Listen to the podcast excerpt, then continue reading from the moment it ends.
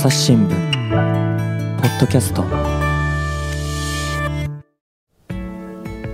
朝日新聞の神田大輔です。今回はですね東京社会部から生きみどり記者に来てもらいました。生きさんよろしくお願いします。よろしくお願いします。で生きさんがですね今度記者サロンを連続記者サロンをこう企画されたっていうことでね、はい。なんとそのねゲストというかまあその中心になる人が聞いてびっくりのねどなたでしたっけ？はいえー、と VERYなどの女性誌の VERYなどで活躍している牧野さやさんというモデルの方を通じいてやいや学ぼうという。ちょっとねびっくりですよ。牧野さやさんね VERYのモデルなんと朝日新聞から遠い存在かっていう感じしますけれどもどうしてその人に企画をお願いしようと思ったんですか？はい、えっとあの牧野さんに初めて私お会いしたのは取材で、えっと今年1月だったんですけれども、はいはい。その前に牧野さんが VERYの雑誌上であの夫婦別姓にするためのこう法律上の離婚をしうんうんうん。て事実事実婚に移行する準備を始めたということをね。公表していまして、であのちょうど朝日新聞のフォーラム面というあの欄で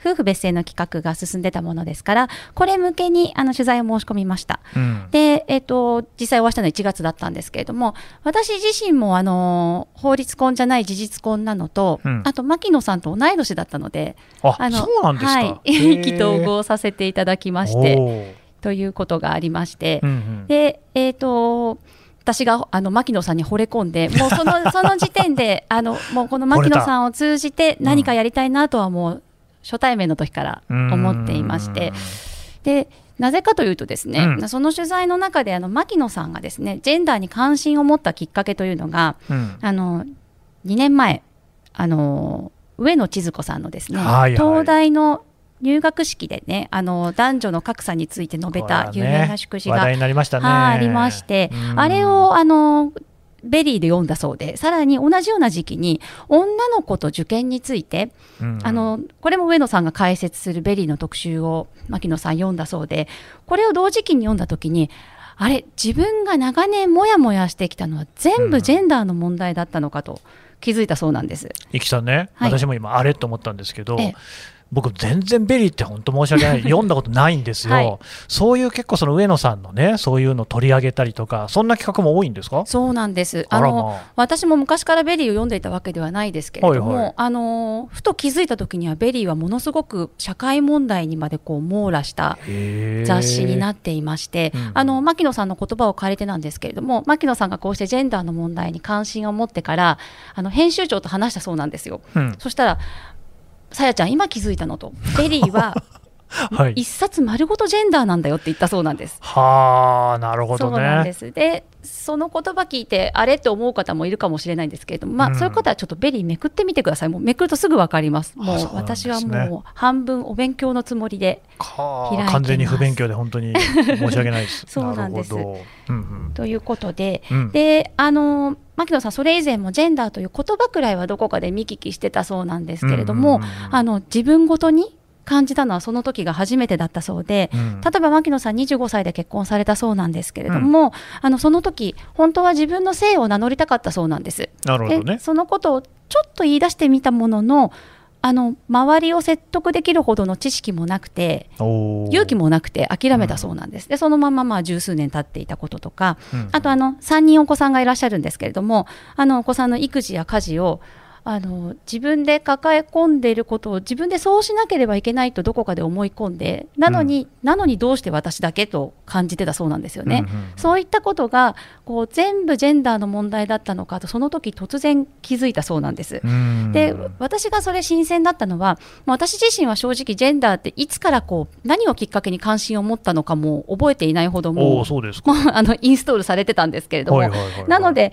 こうジェンダーに関心のなかった人が突然気づく気づくとこうなるのかっていうか、ね。という新鮮な驚きがありまして、うんで牧野さんそこからもうあの私がそのいつからインストールされてたかわからないと言ってる私が読んできたような本は全部読んでるんじゃないかというぐらいこの2年間でですねもう猛勉強をして本は読むわ人には会って話を聞くわで。であのすごく勉強してらっしゃるんですよ。で、うん。まそのさらにその今ドマーニという雑誌のサイトなんですけれども、はい。あのコラムをすごい頻度で更新されていへてー。ここでも家庭内ジェンダー平等という言葉を掲げて、うんうん。家庭内でも気づいたあれこれをあの書いてらっしゃるんですよね。うん。であのそうしてこういまだにこう勉強を続けながらアップデートしてることとか、うん。あともうこの2年間でのすごいスポンジのような吸収力、うん。これがあのとあと行動力ですね、うん。がもうすごいなと思いまして、うん。あの牧野さんと一緒に牧野さんを通じてこう視聴者も記者も学んでいくというスタイルのイベントができたらなというのはもう正直最初に会った時からパッと浮かんでおりまして。これ最初にねお会いした時っていうのがその1月ですか、そうです。ああでもうそこでかなり話し込んだりしたわけなんですか？話し込みましたそこで。実は。そうですか。取材。あの取材自体はもう夫婦別姓の話だったんですけれども、でも本当に短い記事でこれもあの朝日新聞デジタルに載ってますのでご覧いただければと思うんですけれども。そうですよね。はい。でだからそのなんか牧野さんのねそのもやもやもやもやがこうジェンダーの問題だったのかって気づいたっていうとこのきっかけの話が、ええ。なんかそのいろいろね家事やら育児やらに追われてもう限界。1週間。私が今までやってきたことを全部やってみてとこのボイコット宣言っていう話ありますよね、はい。はい。この辺の話なんていうのもねもう早速牧野さんの行動力出てるなって感じしますけれども。そうなんですよね。ただこれはジェンダーに気づく前夜なんです。前夜なんですね。前夜なんです、うんうんうんうん。この後気づくんですよね。あジェンダーだったのかっていうことと、うん。思い込んでたのは自分のせいだったっていう部分にも気づくんですよね。うん。それがあのジェンダーだけじゃなくていろんなところで使われるアンコンシャスバイアスっていうあの無意識の偏見ですかね、うん。訳すと、ですけれどもあの自分自身にもこうでなければならないみたいな思い込みがあったっていうことに気づいたというのが。そうやっていわゆるその女性らしくみたいなことですか？そうですね。あの家事は女性がやるべきとか、はいはい。あの男性ならこう男性が養わなければいけないとか、うんうんん。そういうことですね。なるほどはね。木さんはそうですか、ジェンダーっていつからその自分の中で認識したかっていうのは、あんまり感覚ない？いやそうですね、そうなんです、そこがね、牧野さんみたいに語れれば一番いいんですけれども、ま あずっと疑問を持ち続けて生きてきたって感じですか？ね。だジェンダーっていう言葉自体は、その古くから日本にある言葉では当然ないですよね。はい僕はね、明確に覚えてて、学生の頃ですね、大学生になった時に、大学の授業で、僕、社会学部だったんですけど、はい私、今45歳なんで、だから25年ぐらい前だと思いますけれども、女性学の授業があって、でそこで初めてあの「家族、ジェンダー、企業社会」っていう本を書いてる木本紀美子さんっていう、はい。教授がいらして、まあ、上野さんとかと同じぐらいの世代の方なんですけれども、ジェンダーについて学んででジェンダーの話ってなんか今その男性と女性の問題としてねまあ、割かしその狭く捉えられるところがあるんじゃないかなって僕は思ってるのはここがなんかその牧野さんすごい分かるんですけど世界をねひっくり返すんですよ。つまりねあそういうその構造っていうものに我々捉えられていて、うんそこから離れた時にものの見方が全部変わってくるなっていうすごい驚きうんがあってなんかねその牧野さんの気持ちが僕はちょっと分かるような気がしますよね。ううんん。でその家庭内ジェンダー平等みたいなのを掲げても今もねバンバンやってるっていうそういう牧野さんなんですけれども伊木さんから見た時どうですか？ここは特にすごいななんていうのは例えばどんなところなんですかね？例えばですね、あのかそのうん。先ほどおっしゃったそのボイコットの話ですけれども、はいはい。あの夫さんにあこの夫さんの話していいですか？おいやもちろんしてくださいよ。すいません。はい。あの私が初めて会った時から取材でこの夫さんって言ってたらマネージャーさんの方が気づいてくれました。それわざとやってますかっていうのそれねはいはいはいはいはい、はいあの私はもちろんあの難しいんです、この故障の問題って。そうなんですよね夫さんってやっぱり日本語ではまだ不自然ですよね。ちょっとね意識して使ってますっていうことが伝わる相手にしかやっぱ使いづらいんですよ。で私はその時は意識して使ってることが伝わるであろう相手だから使ったんですけれども、うんうんうん気づいてくれて嬉しかったです。マネージャーさすがだなと思って。これもう夫さんっていうふうに言うようにしてるんですか？私は今のところそうですけれども、これが最適解とも思っていないというか、難しくないです。か。だからなんか普通に言うとまず一番古いパターンっていうのはご主人奥さんね、はい、でもうまあ主人でもないマスターでも何でもないだろうって話はあるわけで、はい。でじゃあそれでその言い換えっていうのがでも実はすっとね言葉として出ないんですよね、うん。何がいいんですかね？旦那さんもでも旦那っていうのもどうなのかなみたいなね。あと相手を不愉快にしたら意味がないので、夫さんって言って、何この子、夫さんとか言ってって 言われたらもなと思うと、まあ、お連れ合いとかね、まあ、まあね、だから自分の夫という場合には、亭主とか宿録とか言ってればいいと思いますけれども、他人のね夫をどう呼ぶかってこれすごい難しい。難しいですね。でも実は僕から見たときには他人の妻をどう呼ぶかもかなり難しい。もっと難しいんじゃないですか？つうん。うん。奥さんだとだから奥に引っ込んでるっていう話になるでしょ？そうですなんねて。言うかなっていつも思ってるんですよ。なんかいいのないですかね？いや難しいです。あの私はもう奥さんでは怒らないことにしてるとかあまり不快に感じないです、うんもうしょうがないなと思ってて。うんうんうんうん。まあだまあそれぐらいに捉えてくれればいいんですけれども、うん。でもそれはね多分ねむしろ自分のこのモヤモヤでしょうね。そうですね。なんか大奥的なものをまだ言ってんのか、お前はっていうね、うん。アップデートされてないんじゃないかっていう、このモヤモヤね、何がいいですかね。難しいです。これは本当社会でコンセンサスを作っていかないと難しいなと。なんかほら、相方さんみたいなものなんか変でしょ。相方さんもね。なんかそれ、自分で言うのはいいけど、人に言われるもんじゃない感じしますよそうですねね。。難しいなうと。ん、なんかそんなとこ一つとっても結構なんかね、もやもや多いですよね。そうなんですよね。ちょうどなので、この先ほど言ったドマーニのコラムでも、えうん牧野さんは一回、その前は主人って呼んでたものを夫にしましたっていうのを確か書いてたと思います。どこかの段階で。う。んなるほどね。はい。でね、何の話だったかというと、牧野さんの 何がすごいのかっていう話、す何でしたっけ？みません、えっ、と、はい。そう、何がすごいかというと、私、驚いたのは、うん。あのーうん。夫も、うん。夫さん、牧野さんの夫さんも、さまざまなことにがんじがらめになってるなということに気づいたらしいんです。おいおいおいこれは、あの、まあ最近よく言われる、その、男らしさの呪縛とか、ね。有害な男らしさとかっていうのは、うん。あの、世の中に有害っていうことだけじゃなくて、自分自身をも縛ってるんですよね。うんうんうんで牧野さん話していくうちにあの夫さんのそういうところにも気づいたらしくて夫さんのこともさまざまな呪縛から自由にしてあげたいということに気づいたそうなんです。うんでうんうん。あのどういう呪縛かというとやはり先ほども触れたようなあの自分が稼がなきゃいけないとかあーとねか、うんあとは、まあ、あのその夫婦別姓に向けた話し合いをペーパー上の、ね、離婚の話をしているという話でしたけれども、うん。まあ、一度結婚したのに離婚は良くないっていうのもこれもまあ呪縛じゃないですか。まああーそうですよね。とかっていう思い込みがあるとか、そういうこうあるべきみたいなものから、牧野さんの言葉を借りると枠を外すっていうんですけれども、はいはいはいはい。こうあのがんじがらめになっているものをこう外してあげれば、外してあげたいというふうに思うようになったそうなんです。おーいやーねそこがすごい本なと。当ね分かりますよね。僕もだからねわりかしこう見てくれからはねこうなんかこうもう男らしいみたいな感じのね呪縛にとらえられている側にいるんじゃないかって思われがちなわけですよ。まあわりかし背が高かったりとか体大きかったりするもんですから。いやそんなことないわけですよね。まずね最初に言いたい。僕は仕事を辞めたい あのね いやこれは朝日新聞社に不満があるってことではないんですよ、そうじゃなくて働きたくないんだよもうね、うん。でずっとやっぱりでも、なんというか、当たり前のようにこう働いてきてるわけですよ、当然そういうことなんだろうと思っていたし、まあ、今でもそういうところはあるわけなんですけれども、いやー、なんかもう良くないかなっていう、僕もね、記者やっても20年以上、この会社入ってね、働いてるんですけど、まだ折り返し地点に来てないんですよね。あらまほら、今、定年65歳、なんだったら70歳みたいな話も見えてきたじゃないですか。はいいやいやいやとね、もうずいぶん結構いろんなことやってきましたよ。で そういうところもあってね、なんかその、もうちょっとね、この男性、むしろ男性のね、その辺が、あの女性よりも気づきが多分遅いところあると思うんですよ。うん女性の方がもう明確にそのいろいろな、例えば、名字を変えなきゃいけないみたいな話とかね、あるけれども、どまあ、96%の男性、名字変えないらしいですから、はい。そういうようなところでね、遅れていく、それ、牧野さんみたいな人に言ってもらうことがすごい大事だなと思いますね。うん。うん。こういうものだみたいなものをね、うんうん。外していくことは必要ですよね。うん。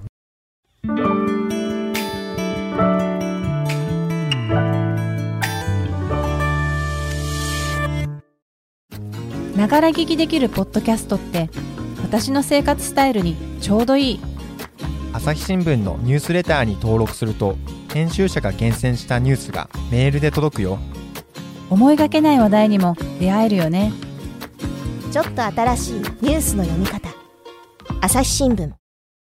で、えー、とその牧野さんがその、そうやっていろいろ勉強してるわけですよね、はい。だからそういういわゆるジェンダー関連の本なんかをいっぱい読んでるっていう、はい。そういうことですか、そうなんです。牧野さんたくさん読んでる中で、うん。えっと、今回のゲストの紹介につながっていくんですけれども、このイベントの、牧野さんが昨年一番感動したという、しかも100冊買って配り歩きたい、朝日新聞にも持っていきますよ とまで言ってくれてるのが、あの文筆家の清田孝之さんうん。のさよなら俺たちという青い本なんですけれども、うん。あのこれが一番感動したというふうにおっしゃっこれてまして。はどのあたりが清田さんは男性のこう目線からうん。ジェンダー問題について取り組んでいる方で、やはり清田さんもアンコンシャスバイアスの話には随分触れてるんですよね。こうあらねばならないとか、なぜ男性ってこうなのかみたいなものをめちゃくちゃ解像度上げて書いてらっしゃる本で、これぜひ読んでいただきたいんですけれども、うん。というか私もこれ昨日あのたまたま持ってたんですけれども、うん。あの通りかかったデスクにあげあげあげたというかあの通りかかったデスク通りかかったデスクがたまたま本を貸してくれたので私に別の本を。はじゃあ私も代わりにって言ってこれ、うん。あの差し上げても構いませんって言って渡してきましたもうあの本はどこか旅してくれる方が幸せなので。あいわゆる布教活動的なね。布教活動ですまさに。そのデスクはちなみに男性女性男性です。一気に読んだと言っていましたのであそうですか。布教成功です。イベントまでに感想を聞いておこうと思ってましてやはい。いという面白い本ででしてね、うんで清田さんは私去年11月に皆さんご存知かどうかというと11月19日が国際男性デーなんです、えこ全然知らん。国際女性デーはあるのに男性デーはないって必ず絡まれるんですけども 男性デーもあります。あ、ね。あります、はい。で国際男性デーに合わせてこの男らしさの呪縛について清田さん招いて記者サロンを開いてるんですこれもまた。ということで私は清田さんにお会いしたことがあって、うんうんそんな牧野さんが一番感動したと言ってる清田さんうんこのお二人を私が引き合わせねばと思って企画したのが この第1回のイベントねということなんです。まあね、ちょっとね、いきさんね、当然ね、買って読みなさいよって話にはなってくるんでしょうけれども、ちょっとね、そのいきさん、特にどの辺が良かったなんていう話ね、本の中で紹介してもらえないですかね。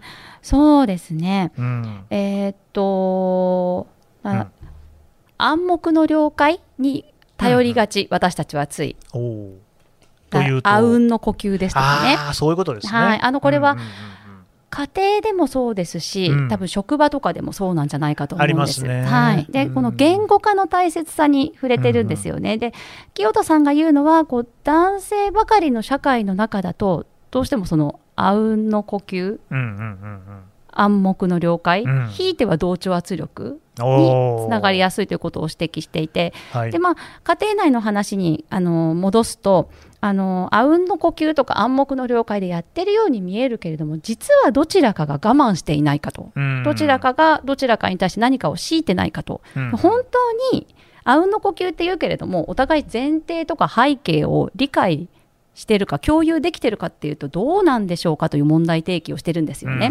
で一番やっぱ言ってるのは言語化の大切ささそこをサボっちゃいけないよねということを言っていて、これはあの牧野さんもその2週間のボイコットと、うん。さらにそのジェンダーに気づいて以来家庭の中で随分やってらっしゃることなのでなぜこの言語化が必要なのかっていう部分はあのお二人に体験からも語ってほしいなというのが今回のイベントのまあじゃあその辺は記者サロンで聞いてもらうとして、ね。いきさんはやってます？いやなかなかですね。サボりがちですよね。言語化。どうしてもね。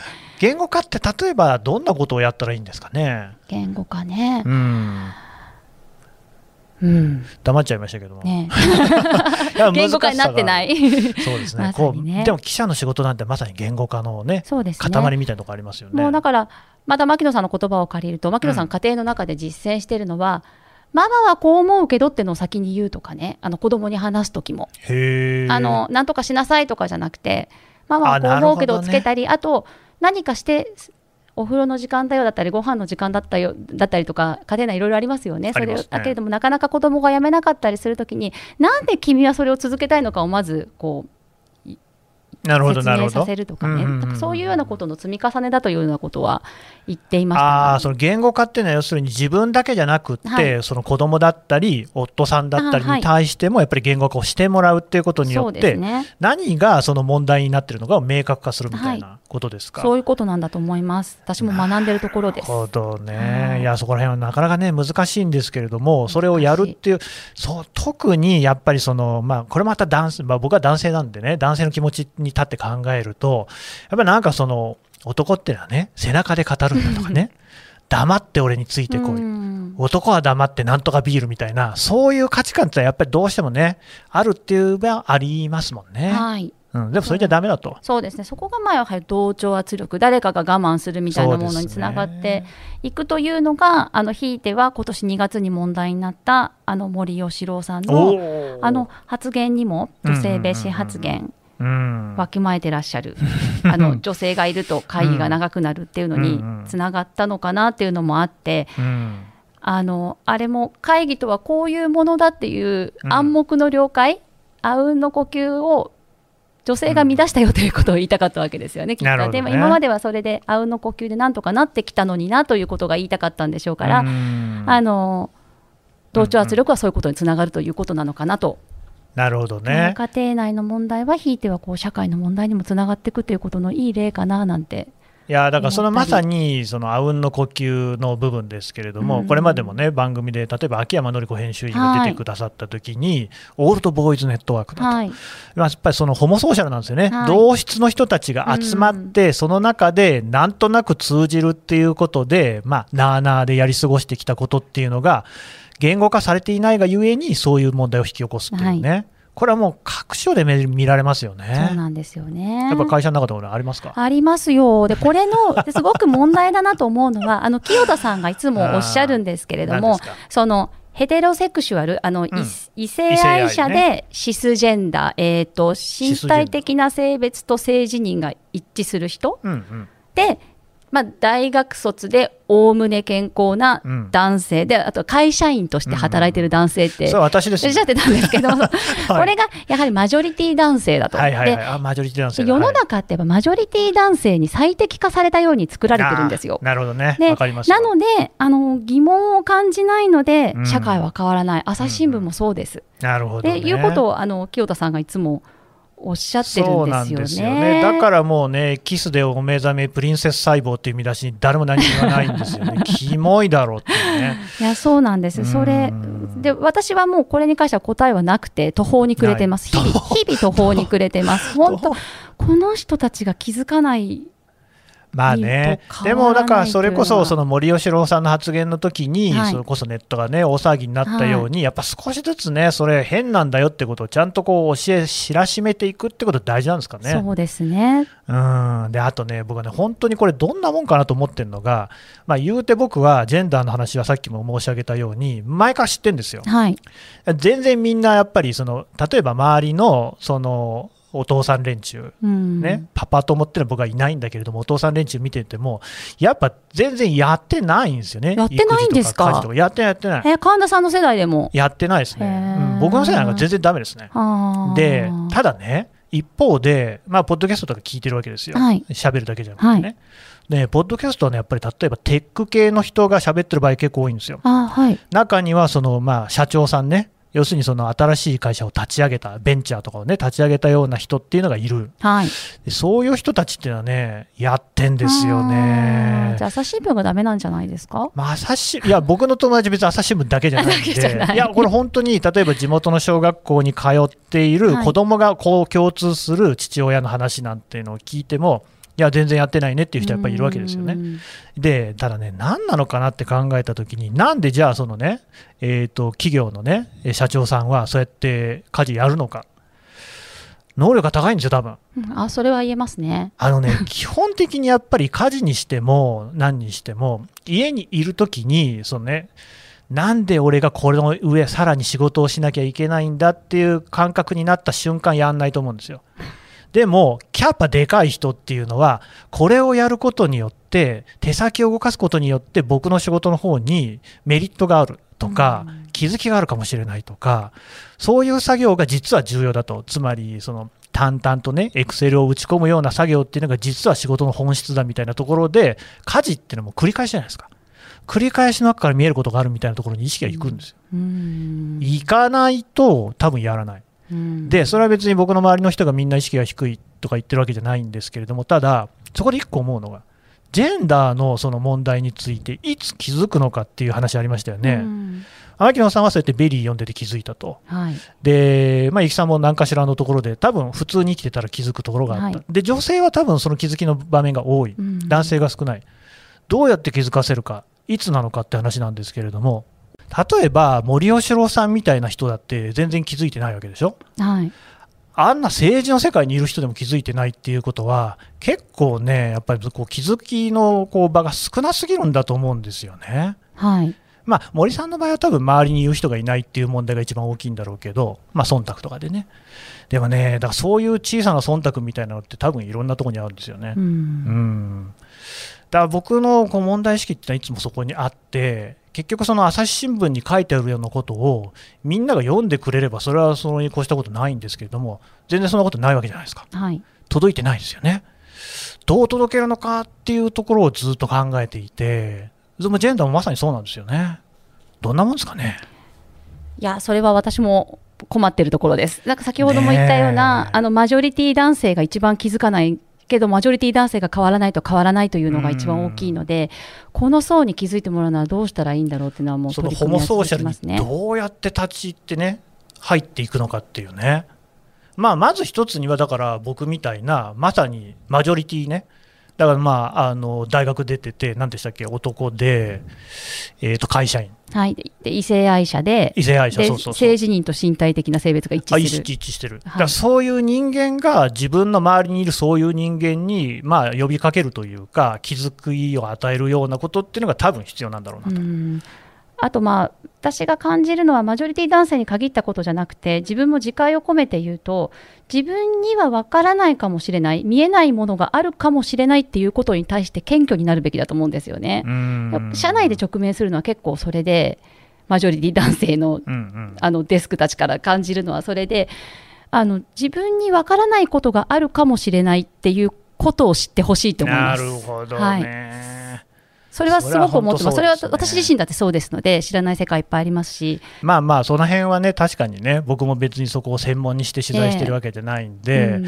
まあ取材していたところでね、ね。それを一般化するつもりはないんですよ。うん。ないんですけど、やっぱりね、そのジェンダーの問題がね、どうしてその男性の間でとりわけ広がっていかないのかっていうところに関しては、やっぱり問題意識はあるんですよね。うん。うんまあそういうところで実際にこう話をしていくっていうような機会っていうのがね、なかなか持ててないっていうところもありますしね。うんうんまあ、いずれにしても、でもそういうこう問題っていうのが、みんなでもうちょっと考えていこうぜっていう機運自体は、最近高まってんじゃないかなっていうふうには思いますね。そうですね考えざるを得ないというふうに捉えてる方も多いかなと思いますけど、まあ、それってね、でもね、やっぱりね、ちゃんとこううるさく言う人がいるからなんですよ。はい、うるさく言わなきゃだめなんですよね。それで、まあ、疎ましいと思う人も多分いるんだろうけれども、まあ、そういう問題じゃないんだというところが一番あるんじゃないかなっていう、だからそういう人たちに感謝しなきゃいけないだろうと僕は思っているし、こういうまさにね、今回の記者サロンみたいなことを通じて考えてもらうっていうのがね、一番いいんだろうなっていうふうにはね、思いますよね。うん。ということで、はいまあ、あそんなところでまとめって感じでいいですかはいね。。はい。いきさんどうもありがとうございました。はありがとうございました。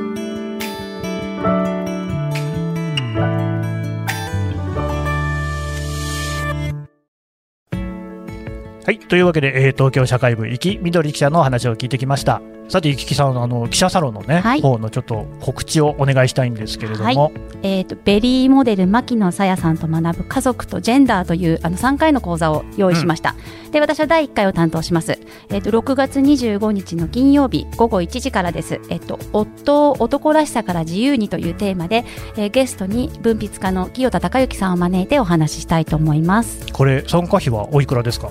参加費はあの朝日し朝日新聞デジタルの会員の方はあの無料で参加いただけます。お無料なんですね。はい。じゃあ、まあ、皆さんご、お気軽にね、参加していただいて、はいあとあのアーカイブもありますのでうん。あの平日の午後1時微妙だなと思った方もぜひ申し込んでいただいてあの後で聞いていただければと思います。いややっぱりね、まあ、こういう問題っていうのは自分の頭の中でじっくり考えるっていうのが一番大事だと思うのでそうするとねいろいろなことにもか変化が出てくる、はい。こんないい機会もなかなかないですからね。はい、あの質問も受け付けてますのであの私たちも一緒にいろいろ考えていきたいなと思ってます。いきさんも出演する私そうです私があのモデレーターを務めさせていただきますがお二人の話を聞くのを楽しみにしているので 私は私はもう聞き役でいやまあでも、いきさんがそうやってこううんこういろいろな、ね、質問をしたりとかそういうこともあるわけですよね。はい聞きたいことだらけなのでなるほど、はいぜひね期待していただければと思います。はいいきさんどうもありがとうございましたあり。がとうございました。朝日新聞ポッドキャスト朝日新聞の神田大輔がお送りしました。それではまたお会いしましょう。この番組へのご意見ご感想をメールで募集していますポッドキャスト at 朝日 .com podcast アットマーク朝日 .com までメールでお寄せください。ツイッターでも番組情報を随時紹介しています。アットマーク朝日ポッドキャスト。朝日新聞ポッドキャストで検索してみてください。